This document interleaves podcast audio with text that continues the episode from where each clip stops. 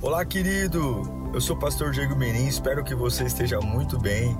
É uma alegria te encontrar por aqui. Nosso objetivo é colocar mensagens que gerem confronto, despertamento e abençoem a sua vida.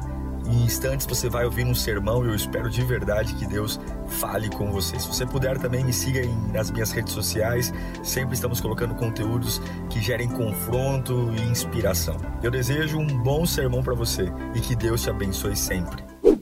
Em 2 Samuel capítulo 6 diz assim: De novo, Davi reuniu os melhores guerreiros de Israel, 30 mil ao todo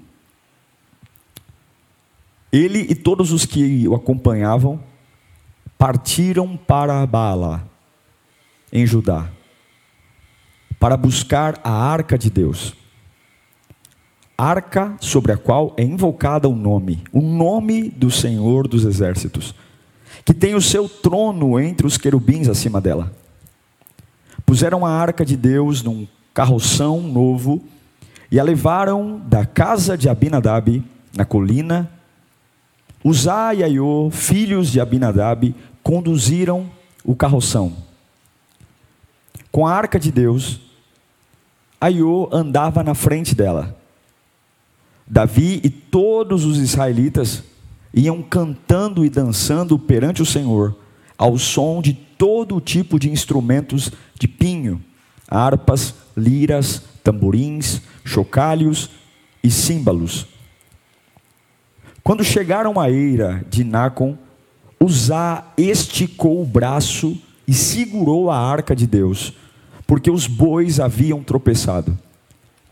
A ira do Senhor acendeu-se contra Uzá, por seu ato de irreverência.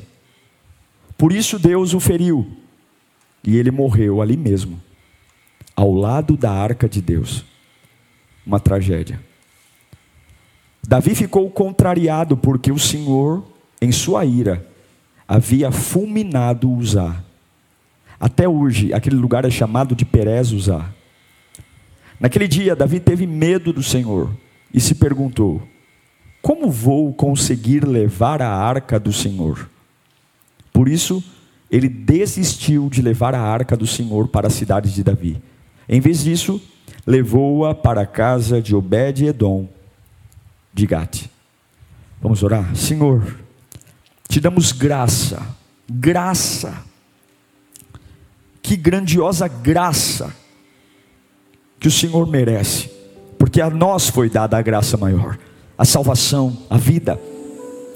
Ajuda-nos, Deus, ajuda-nos a compreender os teus caminhos, ajuda-nos a entender os teus propósitos Ajuda, Senhor, do homem mais abatido, Senhor, que me ouve, da mulher mais abatida, que esta palavra não seja apenas informação, mas é poder. Eu creio no poder. Eu creio no poder, eu creio no poder. Ah, o Senhor é poderoso, o Senhor é poderoso, o Senhor é poderoso. Flua o teu poder. Em cada casa, cada quarto, flua o teu poder. Trazendo Pentecostes, trazendo fogo. Em nome de Jesus nós oramos. Fala conosco, Senhor. Esse texto que li a vocês foi projetado para existir uma festa. Davi finalmente assume o reinado de Israel. E agora, como primeira atitude, Davi ele quer transportar a arca de volta para Jerusalém. Foi o primeiro ato de governo de Davi. Nobre, uma ideia muito importante. Quem iria criticar uma ideia dessa? Trazer a arca de volta para Jerusalém? Todos iriam, é a atitude correta.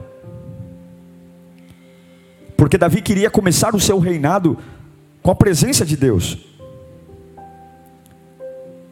Porque o seu antecessor, o rei Saul, esqueceu da arca. Se você não sabe, a arca ela era o símbolo máximo da presença de Deus. Era o símbolo de que Deus estava ali.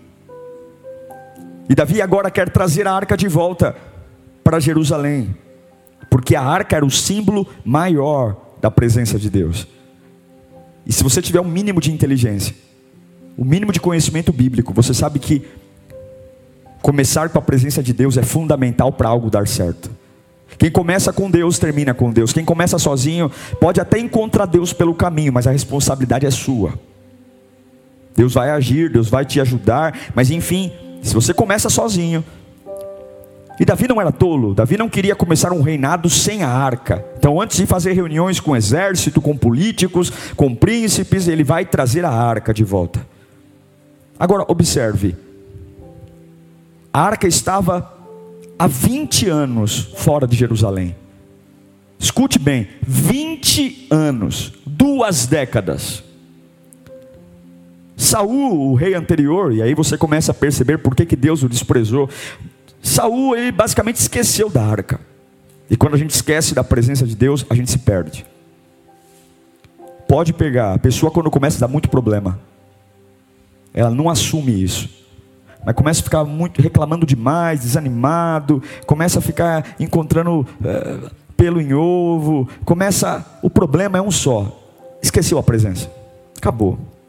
Quem tem a presença de Deus é bem resolvido. Quem tem a presença de Deus se cura fácil. Quem tem a presença de Deus não se enrosca com bobagem. Gente que se enrosca com bobagem, gente que um negocinho besta fica durando por meses, pode ter certeza, essa pessoa esqueceu a presença de Deus. Eu disse para você que ela ficou 20 anos, não foram 20 dias, 20 meses, foram 20 anos esquecida a arca e na casa de um homem chamado Abinadab. E agora Davi pega 30 mil homens, separa a sua corte real e ele vai até a casa de Abinadab porque ele quer trazer a arca. Abinadab tinha dois filhos, Uzá e Aiô. E Davi escolhe exatamente os filhos de Abinadab para ajudar a trazer a arca. Afinal de contas, a arca ficou 20 anos na casa deles.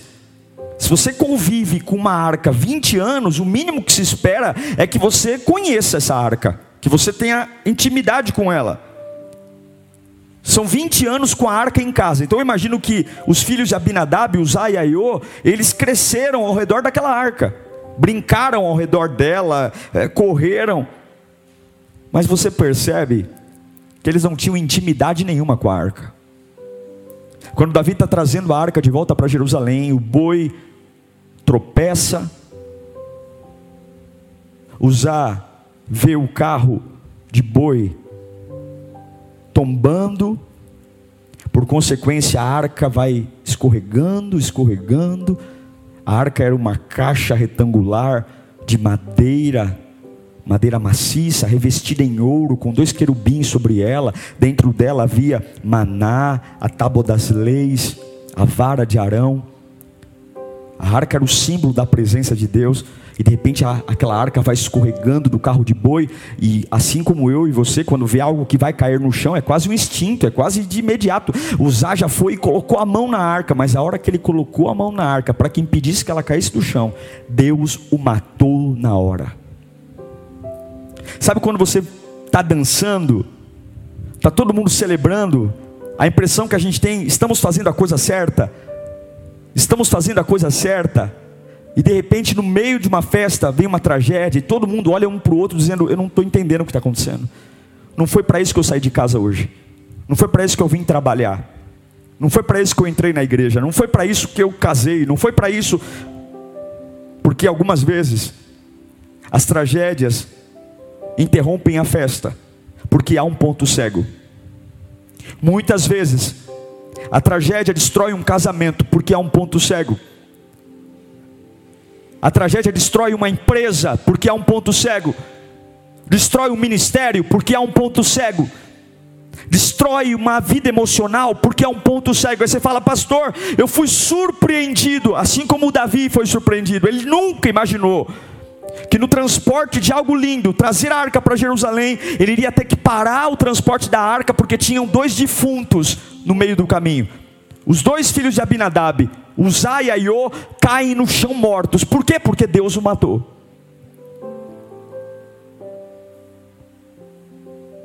A arca ficou 20 anos menosprezada, esquecida, como uma mobília velha. E agora Davi quer trazer, veja, não é porque você tem uma boa intenção que é certo. Reino de Deus só funciona de um jeito, gostando você ou não, reino de Deus só funciona do jeito de Deus.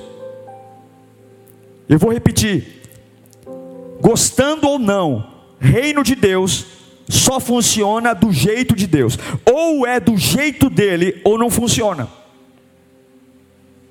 Esse papo que a gente tem, na minha opinião, eu vejo diferente. Isso é um problema nosso. Deus só funciona comigo do jeito dele. Você pode ter a melhor ideia, a ideia mais brilhante. Não, eu vou fazer, eu vou melhorar, eu vou fazer, eu vou. Meu irmão, se não for do jeito de Deus, esquece. Não vai acontecer nada. E depois fica chorando, e Deus me abandonou, Deus esqueceu de mim, Deus não existe. Deus me, esqueceu no meio dessa tempestade. Deus não vai negociar a palavra dele com ninguém. Por que, que Uzá e Aiô morrem? Por que, que o grande cortejo de Davi, que tinha 30 mil homens, que ele programou para assistir a nobreza de um rei trazendo a arca, por que, que ficaram todo mundo com cara de ó no meio do caminho? Porque eles esqueceram que não adianta, não adianta fazer algo bonito, tem que ser do jeito de Deus. Havia um protocolo para transportar a arca, não é só ir lá e pegar, não é só ir falar, eu vou trazer de volta. Não é só chegar no culto e falar, não, hoje eu vou para a igreja e eu vou me encher da presença de Deus. Você acha que a presença de Deus é o quê? E eu estou falando de Davi, um homem que aqui já tinha derrotado Golias, já tinha rasgado o leão, o urso. Deus envergonha Davi. Tem dois defuntos no caminho. Por quê? Porque não esqueceram do protocolo. Havia uma norma de como transportar a arca. Não importa se ela está 20 anos esquecida. Você quer a presença de Deus? Tem uma norma. Lá em Números capítulo 7, tem a norma. Somente a descendência de Levi, somente os levitas poderiam transportar a arca. E da, da tribo de Levi, apenas três famílias: os Gesonitas, os Meratitas e os Coatitas. Vou colocar para você ler número 7, 6. Então Moisés recebeu carroças e os bois e os entregou aos levitas. Deu duas carroças quatro, e quatro bois aos gernos, gersonitas, conforme exigia o trabalho deles, e quatro carroças e oito bois aos meratitas, conforme exigia o trabalho deles. Estavam todos sob a supervisão de Itamar, filho do sacerdote Arão. Versículo 9. Mas, os, mas aos coatitas, Moisés não deu nada pois eles deveriam carregar nos ombros os objetos sagrados pelos quais eram responsáveis. Apenas essas três famílias poderiam transportar a arca, e a arca não era para ser colocada no carro de boi, a arca era para chamar somente os coatitas, pegar uma vara, passar na argola da arca, e a arca era para ser carregada aqui, ó, era aqui, ó. Era colocar a vara no ombro e carregar a arca. Nem toda boa ação vai te abençoar. Nem toda boa intenção toca o coração de Deus. Nem tudo que é bonito para a igreja, que é bonito para mim, Deus se agrada. Gostando ou não, ou é do jeito de Deus, ou não vai ser. A arca era para ser carregada aqui, ó. Só que aqui cansa, aqui machuca, aqui dá trabalho, aqui marca o ombro. E a cada seis passos tinha que fazer uma oferta. Não é a cada seis quilômetros não é a cada 600 metros, é um passo, dois passos, três passos. Olha que precisa me acompanhar. Vou dar seis passos aqui. Abre aí a câmera aí no meio aí. Vamos lá. Me acharam aqui não? Aí, vamos lá. Seis passos. Um, dois, três, quatro, cinco, seis. A cada seis passos, matava um animal. Pastor, que exagero! Esse era o protocolo. Deus estabeleceu assim. Se você gosta ou não, se eu gosto ou não, é um problema meu. Se eu acho que isso é, é um absurdo, é um problema meu. Se eu acho que Deus está exagerando, é um problema meu. Mas a minha Bíblia diz em Romanos 11, 36: Pois dele, por ele e para ele são todas as coisas. A ele seja a glória para sempre. Eu vou ler de novo. Pois dele, por ele e para ele são todas as coisas. Que eu saiba, não está escrito aqui que a minha opinião vale. Eu não encontro aqui nenhum período do versículo que a minha ideia conta, que a minha opinião vale de alguma coisa, que o que eu penso se é bom ou ruim vale. Não, não, é porque dele, por ele e para ele são todas as coisas. É a ideia dele, é a opinião dele, é o método dele, é o que ele pensa, é o que ele decide, é o que ele estabelece, é o que ele quer, é o que ele manda, é o que ele quer. É assim ou não é? Concorde eu ou não, ou é do jeito dele ou não será de jeito nenhum. Ou então não diga que você quer a arca. Então deixa a arca lá. Vai viver sua vida, mas não inventa de querer trazer a presença. Não inventa de dizer, eu vou servir a Deus do meu jeito. Não existe isso. Davi, ele está animado porque ele quer trazer a presença, ele quer trazer a arca, ele quer assumir o, o, o, trono com uma grande festa, porque é bonito trazer a arca, ele ama a Deus. Mas não é porque eu amo a Deus que é suficiente, não é porque eu gosto de Jesus que é suficiente, não é porque eu amo a igreja que é suficiente, não, não é suficiente se não for do jeito dele. Não dá, e é por isso que os pontos cegos destroem. Porque Davi preparou o carro de boi, ele arrumou 30 mil homens, ele foi até a casa de Abinadab, ele fez tudo bonitinho, só que não era o jeito que Deus queria que a arca fosse levada. Não era. Davi teve uma boa intenção, porém desprezou o protocolo.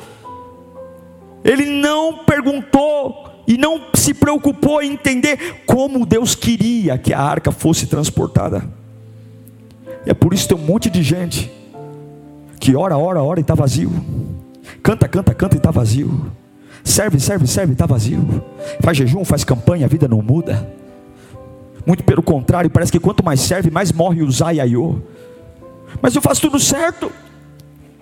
Não tem a maneira de pensar, e é por isso que a Bíblia diz: Conhecereis a verdade e a verdade vos libertará. Se Deus quisesse a nossa opinião, Ele não deixaria a Bíblia.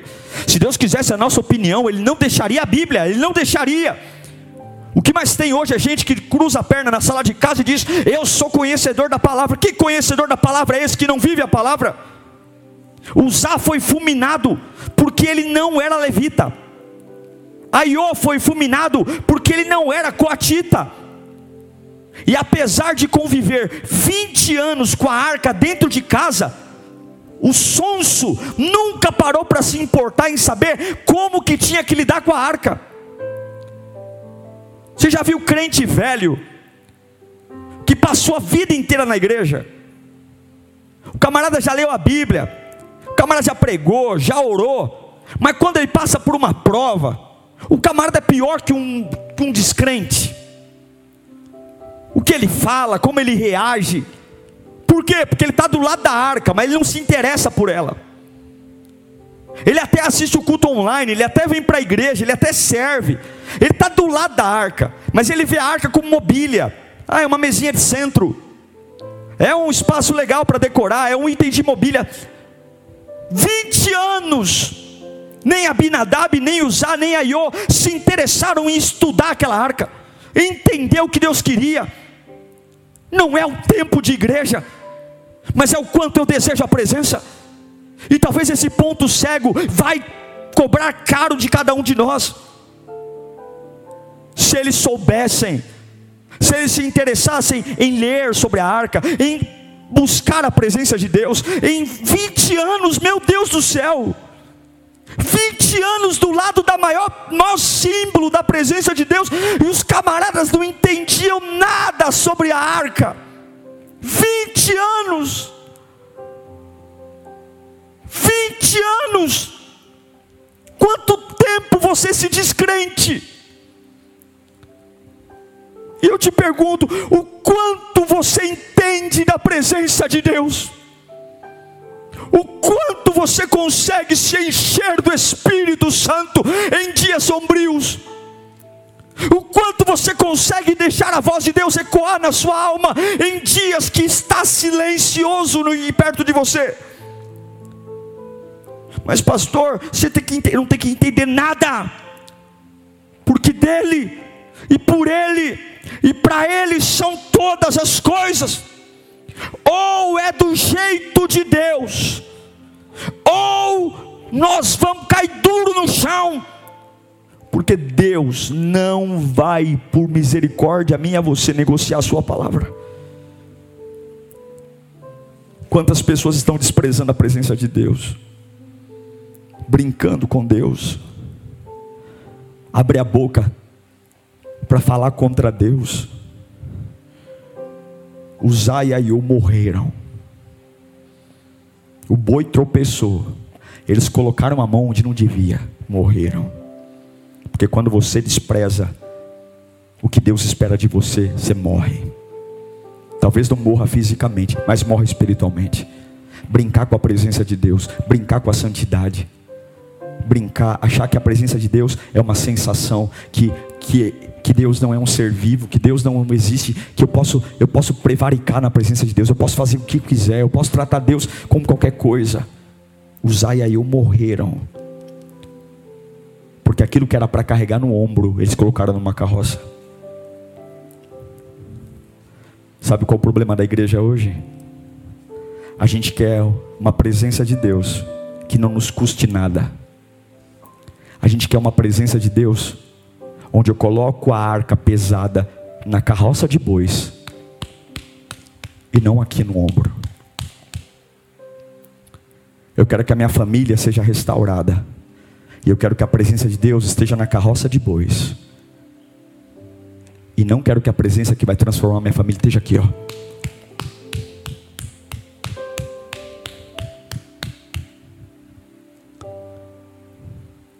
Jesus disse em Lucas 14, 33.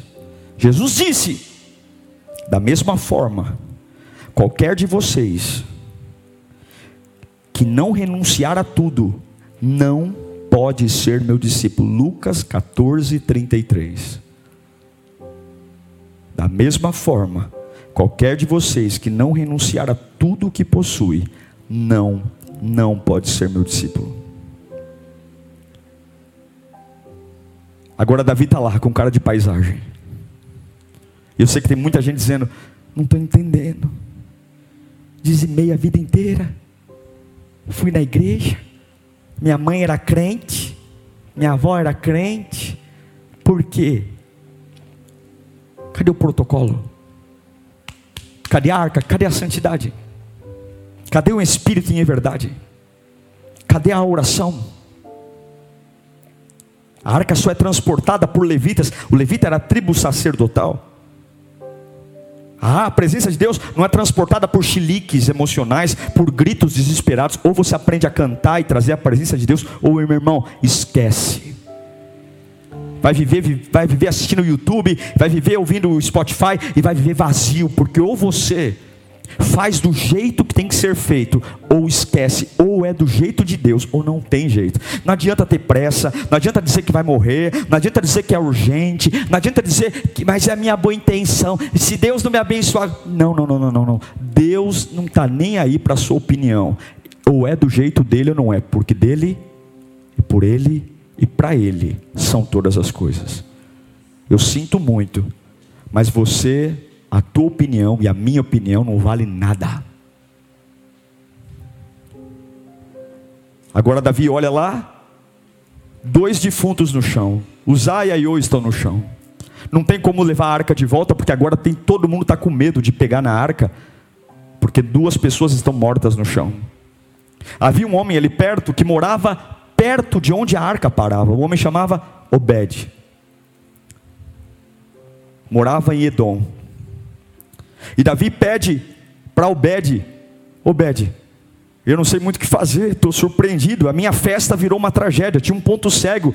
Eu vim com uma boa intenção. E Davi diz, lá no versículo 9, de 2 Samuel 6, a pergunta que ele deveria ter feito no começo, antes de ir buscar a arca, ele faz agora, depois da tragédia. Mas que bom que ele faz. A arca do Senhor ficou na casa de. É, versículo 9, isso. Naquele dia, Davi teve medo do Senhor e se perguntou: depois que tem dois defuntos no chão, como vou conseguir levar a arca do Senhor? Que a gente não espere a nossa vida virar uma tragédia para fazer essa pergunta. Que a gente não espere perder tudo, ou ver áreas da nossa vida agonizando no chão. Por mais que você esteja empolgado, perceba se a sua empolgação, Deus está de acordo nisso. Pastor, agora vai dar certo. Nem toda boa intenção, Deus está nisso.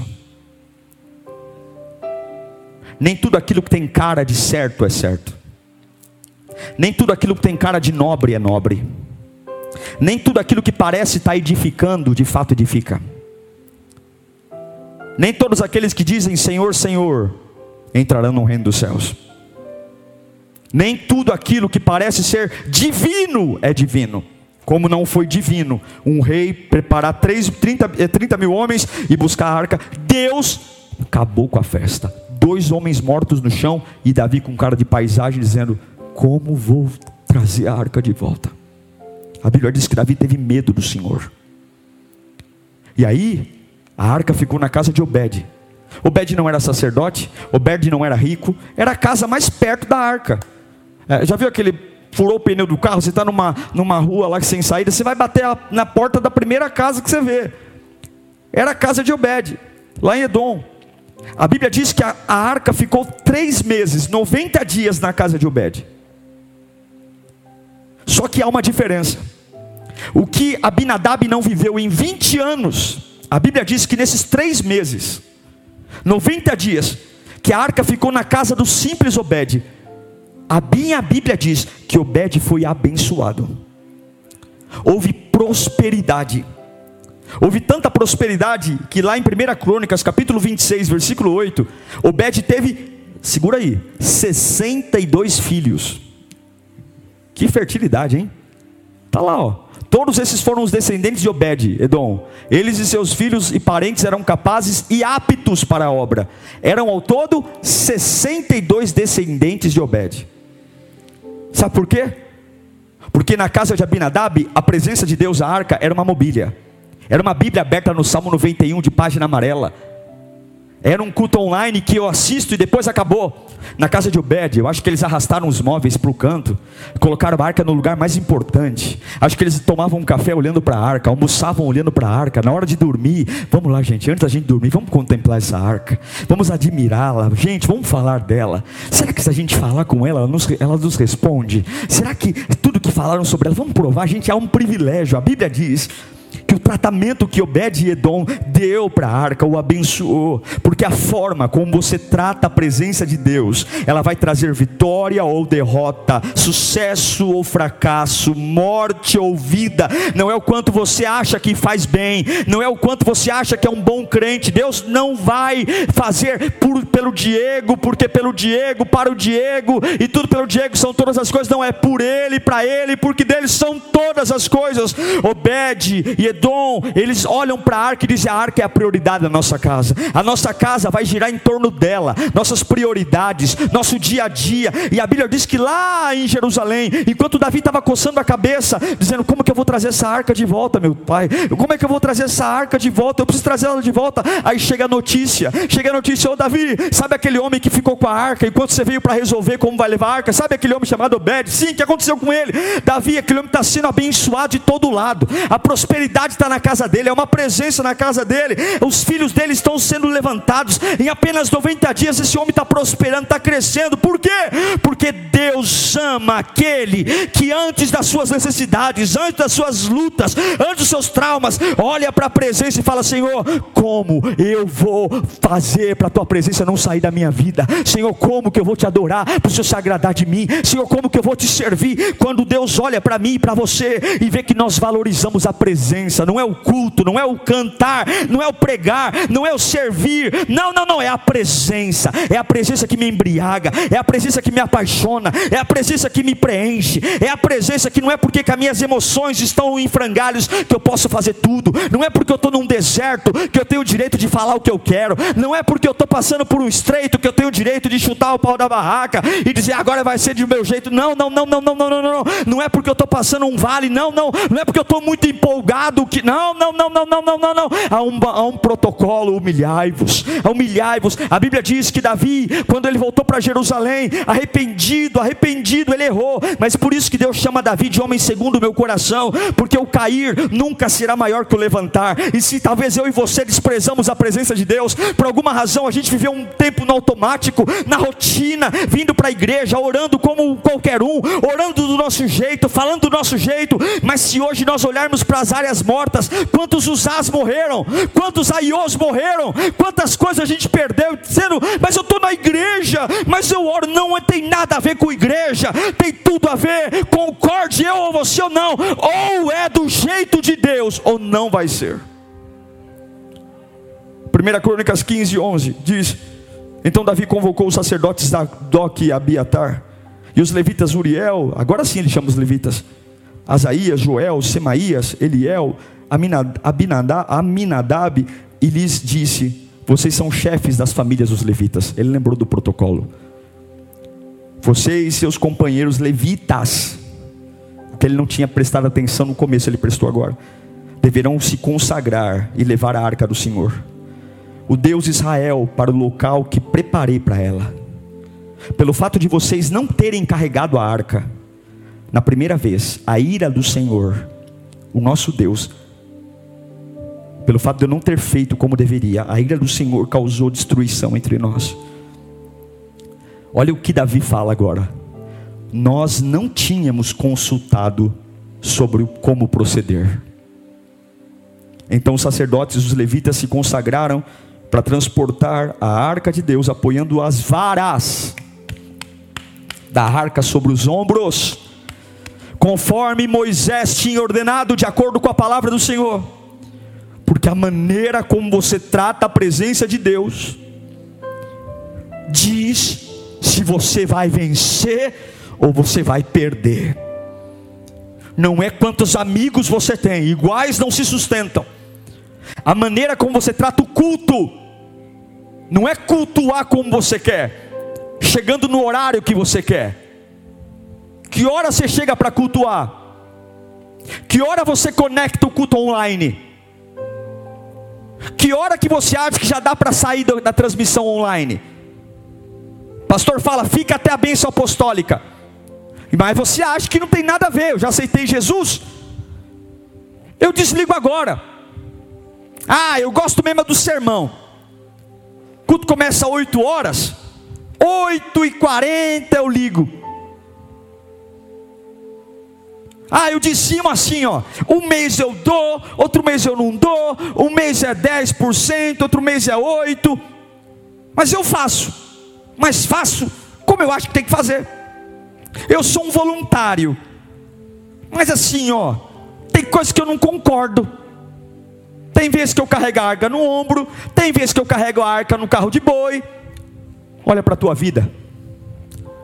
Você não tem vergonha não dos usás que estão morrendo por você e eu não tratarmos a obra de Deus de forma decente? Não te dói não?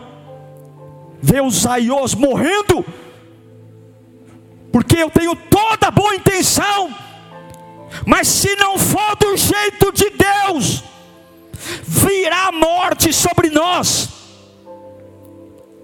Vai fazer coisa sem pedir autorização do teu pastor. Sai por aí com boa intenção. Sai daí, dono do teu nariz. Quem vai dizer que eu estou errado? Olha que lindo trazer a arca. tem um protocolo, Deus ainda segue hierarquia, Deus ainda segue princípio, e por mais que você bata no peito e diga, não tem nada a ver, tá bom. A hora que a Iô e o Zá começar a cair no chão, que você ficar com cara de paisagem, você vai lembrar do ponto cego. A pergunta que não quer calar nessa noite: o que, que nós vamos fazer com a presença de Deus? Essa é a pergunta. Como que nós vamos tratar a presença de Deus? Essa é a pergunta. Você vai tratar a presença de Deus como Davi, que se arrependeu e voltou lá, como Obed-Edom, ou vai tratar como Abinadab? Uzai e Sabe qual era o maior medo de Davi? O maior medo desse homem era perder a presença de Deus. O Salmo 51, versículo 10, Davi diz: Cria em mim, ó Deus, cria em mim, ó Deus, um coração puro e renova dentro de mim um espírito estável. Não me expulses da tua presença, nem tires de mim o teu Santo Espírito. Devolve, devolve a alegria da tua salvação e sustém-me com o espírito pronto a obedecer porque não tem milagre sem obediência. Ninguém vence sem obedecer. Sustenta-me com o espírito pronto a obedecer. Então, então eu ensinarei os teus caminhos aos transgressores, para que os pecadores se voltem para ti. Livra-me da culpa dos crimes de sangue, ó Deus, Deus da minha salvação, e a minha língua aclamará a tua justiça, o Senhor. Ó Senhor, dá palavras aos meus lábios, e a minha boca anunciará o seu louvor. O maior medo dele era: não me expulse da tua presença, não tira o teu espírito de mim. Como podemos fazer? Como podemos viver sem pensar na presença de Deus? Como eu posso ter coragem de dizer que amo Deus e não sentir Sua presença? Como eu posso, como eu posso viver achando que tudo é normal? Como eu posso ter, como eu posso ser tão sonso? Estar tá envolvido em tudo e não perceber que a presença de Deus foi embora? Como posso ignorar que meu coração gelou? Como posso não perceber que não tenho vontade mais de orar? Como posso? Como posso achar que isso é normal? Como eu posso? Como eu posso não ligar? Como eu posso? Eu pergunto para mim e para você: o que nós vamos fazer com a presença de Deus? O que, que nós vamos fazer com essa pregação? O que, que nós vamos fazer? Nós vamos nos converter, nós vamos lembrar do protocolo, nós vamos tomar vergonha na cara, nós vamos seguir os princípios, nós vamos obedecer, ou nós vamos desprezar. Como é que anda a minha busca pela presença de Deus? O quanto isso me interessa? Como é que anda a sua presença? Se você não se interessa nem pelo culto, quem dirá pela presença? Se eu não consigo ligar um culto no horário, se eu não consigo ser um dizimista, se eu não consigo, quem dirá a presença? O autor de aos Hebreus diz, Hebreus 10, 25: Não deixemos de nos reunir como igreja, segundo o costume de alguns, mas encorajando-nos uns aos outros, ainda mais quando vocês veem que se aproxima o dia. Como é que a gente faz a nossa leitura bíblica? Eu repito, a maneira como nós tratamos a presença de Deus trará vida ou morte, vitória ou derrota. Eu quero fazer um apelo final aqui. Você perdeu a presença de Deus? Não foi ninguém, foi você. O que te fez perder a presença de Deus? O que fez Davi perder a presença? Foi ter feito do jeito dele. Não era Io e Uzá que tinha que carregar a arca. Não era num carro de boi. Eram os levitas. Pegando as varas, passando as argolas, colocando aqui, ó, Mas cansa, pastor. Cansa. Mas é difícil, pastor. É. Mas vai dar câimbra, vai. E a cada seis passos mata um animal. Mas, pastor, quantos animais eu tenho que levar? Problema seu. É difícil? Então não peça a presença. Mas não ouse. Não ouse querer pedir a presença de Deus do seu jeito. É melhor ser frio do que ser morno. É melhor se desviar, porque o frio e o quente, para Deus, está tudo bem. O, quente vai para o céu e o frio vai para o inferno, mas o morno, Deus tem nojo. O que é o morno? É aquele que pensa estar quente, mas não está. Sabe o que nos torna frios e o ponto cego? Duas coisas: ou pecado ou tempo. Seja no casamento ou na fé, o tempo é o maior inimigo da paixão. O maior inimigo da paixão é o tempo. A gente vai vivendo o tempo, o tempo, o tempo, e o tempo vai destruindo a paixão. E de outro lado, o pecado. Qual é? De duas, uma. Você perdeu a presença de Deus, você não chora mais, você não tem mais vontade? Ou foi o tempo, ou foi o pecado? Um dos dois. O que foi? O tempo ou o pecado? Ai, pastor, graças a Deus eu estou em ordem com a minha vida espiritual. Não estou pecando, não. Então é o tempo. Você se acostumou. 20 anos a arca em casa e você se acostumou. Mas eu amo Jeremias, quando ele fala no seu capítulo 2, versículo 1. A palavra do Senhor veio a mim. Vá proclamar aos ouvidos de Jerusalém. Vai proclamar, vai gritar. Eu me lembro da sua fidelidade quando você era jovem. O tempo acabou? Deus está dizendo. Eu me lembro da tua fidelidade quando você era jovem, como noiva. Você me amava e, e me seguia pelo deserto, por uma terra não semeada. Israel era santo para o Senhor.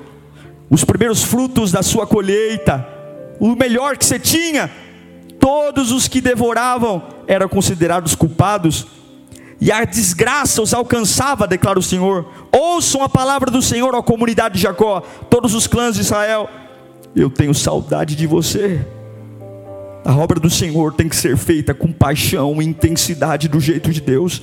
Chega de carro de boi Chega de carro de boi, nós precisamos recuperar as varas e as argolas. Chega de carro de boi, chega de carro de boi, nós temos que colocar a arca no ombro. Chega de conformidade, chega de preguiça, chega de fazer as coisas do nosso jeito. Chega, a adoração ou ela é suada ou ela é de baixo custo. E eu não quero ter uma adoração de baixo custo, eu tenho que ter uma adoração suada, eu tenho que ter uma fé suada, eu tenho que ser com argola, tem que ser no ombro, tem que ser suado, porque ou é do jeito dele ou não é, e o ponto cego vai vai matar.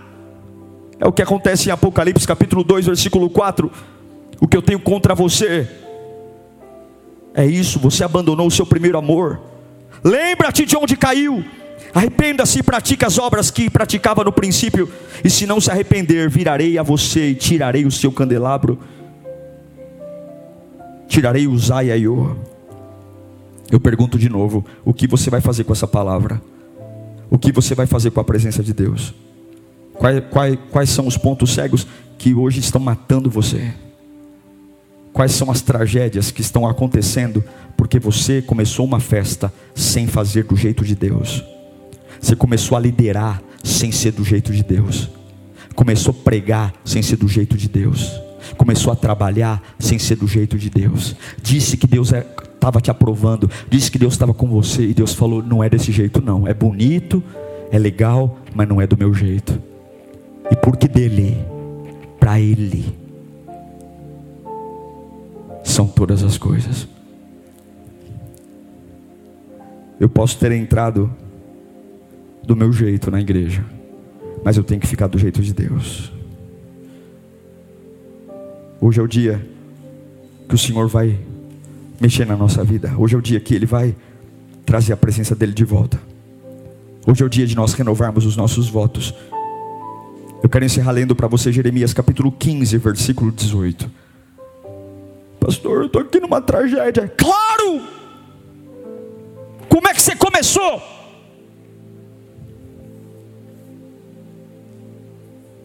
Jeremias 15, 18.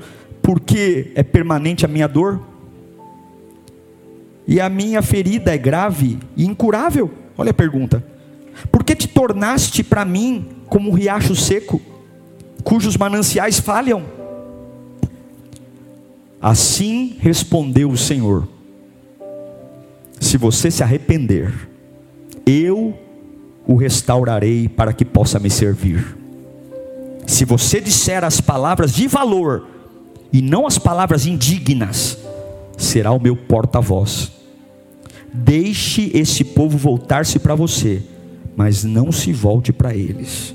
Deus está dizendo: não me fale da sua dor, não me fale como é grave sua ferida, não me fale de como você se acha seco e abandonado. Arrependa-se e eu o restaurarei. Coloque palavras de valor na tua boca e eu te usarei de novo. Se eu e você estamos perdidos, há uma esperança. Jesus diz em Apocalipse 3:20: Eis que estou à porta e bato. Se alguém ouvir a minha voz e abrir a porta, eu entrarei, cearei com ele e ele comigo. Qual é o ponto cego da sua vida? Qual é o ponto cego que se você não olhar vai virar uma tragédia? Qual é? Legal você estar tá envolvido com a Lírio pelo culto online, mas não é isso. Não adianta assistir o culto pelo YouTube, tem que ser do jeito de Deus. Qual é o ponto cego? Qual é o ponto cego que você tem que lutar para restaurar teu casamento, teu ministério? Qual é? Tem coisa bonitinha, mas é ordinária. Tem coisa linda e Deus não aceita. Nem tudo que aos meus olhos é belo é belo aos olhos de Deus. E Deus não vai negociar a sua palavra. Deus não vai negociar a sua palavra. Deus não vai. Não vai. Não vai. Deus não vai negociar a palavra dele. Não vai. Problema seu se está revoltado. Se isso parece ser injusto, problema meu e seu. Mas não é esse Deus que acredito. Não é esse problema meu. Porque dele, para ele, para ele estão todas as coisas.